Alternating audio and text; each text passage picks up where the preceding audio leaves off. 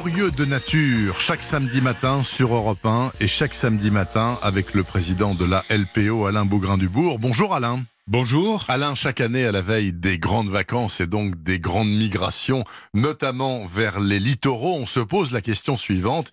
Est-ce que ce sera une année à méduses Eh bien, très franchement, Bernard, aucun biologiste marin ne se risquera à l'affirmer aujourd'hui, mais tous notent quand même des conditions euh, de plus en plus favorables. Alors, on a beaucoup parlé du réchauffement climatique qui favoriserait la prolifération, mais ça n'est sûrement pas la raison première. Non, les scientifiques ont surtout constaté que les méduses apparaissaient quand il y avait une explosion de plancton dont elles se nourrissaient, due notamment aux sels minéraux rejetés en mer comme les nitrates et les phosphates. Alors, euh, de même, la diminution de leurs prédateurs pourrait avoir un effet, je pense notamment, vous savez, aux tortues marines, aux poissons lunes, et plus près de nous, évidemment, aux thons, aux maquereaux ou encore aux sardines, qui capturent bon nombre de méduses. On a aussi parlé, Alain, des courants, les courants qui pouvaient éventuellement amener les méduses sur le littoral. Mais eh ça, ben, c'est une vue de l'esprit. Non, non, c'est exact. C'est l'un des constats, notamment favorisés par les coups de vent. Et on a pu le vérifier en Méditerranée, par exemple, avec les méduses pélagia, euh, qui sont des animaux extrêmement résistants, qui se déplacent par centaines, voire par milliers d'individus.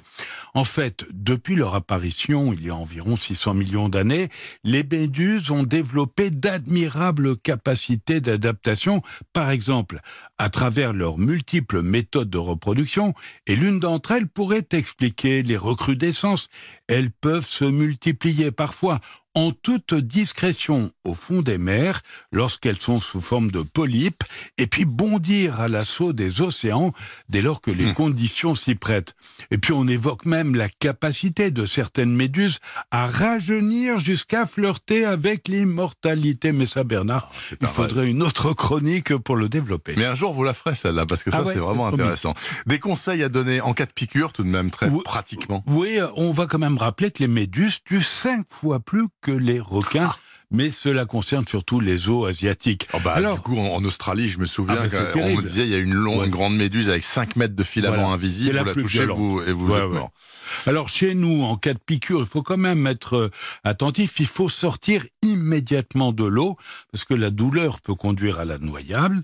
Ne pas frotter pour ne pas déclencher d'autres cellules urticantes. Au passage, je voudrais souligner que l'urine que l'on recommande ne sert strictement à rien. J'ai entendu dire ça, oui. En revanche, il faut bien rincer à l'eau de mer et non pas à l'eau douce.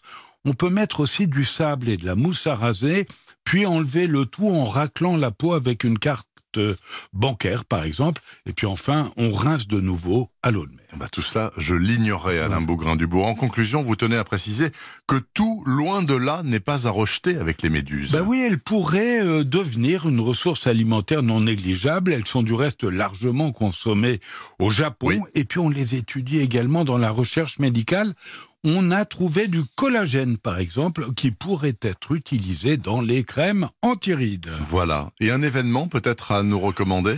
Oui, j'ai été mais vraiment bluffé, pour ne pas dire bouleversé, par les photos de Mathieu Latour, 21 ans, qui expose 30 portraits d'animaux menacés, de l'écrevisse à pattes blanche à l'orangoutan. Après trois ans de travail, leur regard nous interroge sur l'avenir que nous leur réservons et c'est exposé jusqu'au 9 juillet au Salon de la photo du Bois-Plage dans l'île de Ré. Eh bien, écoutez, c'est bien noté, mais malheureusement, c'est que jusqu'au 9 juillet. Alors, la saison commence à peu près au 9 juillet.